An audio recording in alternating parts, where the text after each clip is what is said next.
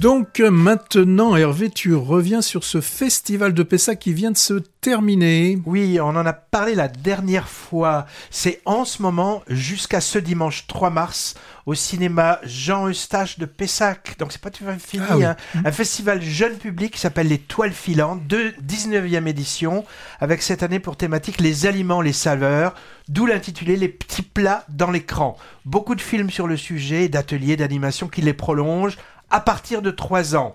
Pour les plus petits, par exemple, moi je suis allé les voir, hein, ce sont des séances de moins d'une heure, avec souvent plusieurs courts-métrages présentant des techniques d'animation différentes.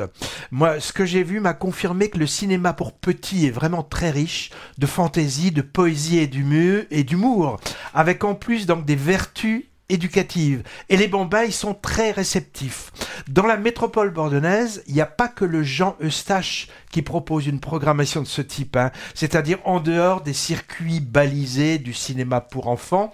On pourrait appeler ça du cinéma art et essai pour petits. Je pense à l'Utopia, à la Lanterne de Bègle, aux colonnes de Blanquefort par exemple, hein, et plein d'autres aussi dans la région et partout en France. Donc au moment où je parle, plus que deux jours pour se ruer en famille au ciné de Pessac, ne serait-ce que pour admirer la déco du hall pour l'occasion. Et puis on peut voir au revoir Ratatouille, Charlie et la chocolaterie ou Linda veut du poulet, César du film d'animation cette année.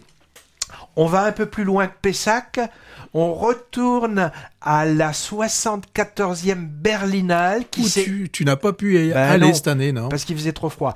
Ça s'est achevé euh, dimanche dernier, festival euh, plutôt pointu, défricheur, très peu de gros films américains par exemple, hein, et souvent politique du point de vue de sa programmation, mais en même temps très populaire, puisque c'est de tous les festivals internationaux celui qui attire le public le plus nombreux, 340 000 personnes cette année, malgré d'ailleurs un prix des places assez élevé. Alors, le cinéma français, ou du moins francophone, ou produit avec des capitaux français, a encore fait fort. L'Ours d'Or, c'est la récompense suprême là-bas, a été donné à un documentaire d'une réalisatrice franco-sénégalaise, Mati Diop. Son film s'appelle Dahomey et traite de la restitution d'œuvres d'art africaines à leur pays d'origine. Elle marche donc sur les traces de Nicolas Philibert, qui avait eu lui aussi l'ours doré l'an dernier pour son documentaire sur l'adamante. Un film coréen starring Isabelle Huppert est reparti avec un ours d'argent. Il y en a six des ours d'argent. Et Patrick, on a parlé tout à l'heure, il a dit, la typique L'Empire de Bruno Dumont a récolté lui aussi un ours argenté avec le prix du jury. Tu Et vois, en- eux, eux, ils ont compris là-bas.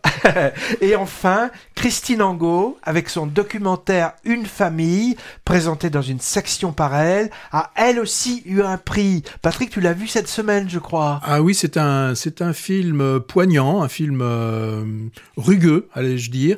Euh, Peut-être que j'en parlerai dans une autre émission. Oui, parce qu'il est, il, il est pas sorti encore. Alors, qu'est-ce qu'on dit de tout ça? Ben, Cocorico, encore une fois. Et au fait, va falloir qu'on aille la voir, cette comédie qui attire les foules, qui s'y colle. Plouf plouf, c'est toi. C'est toi.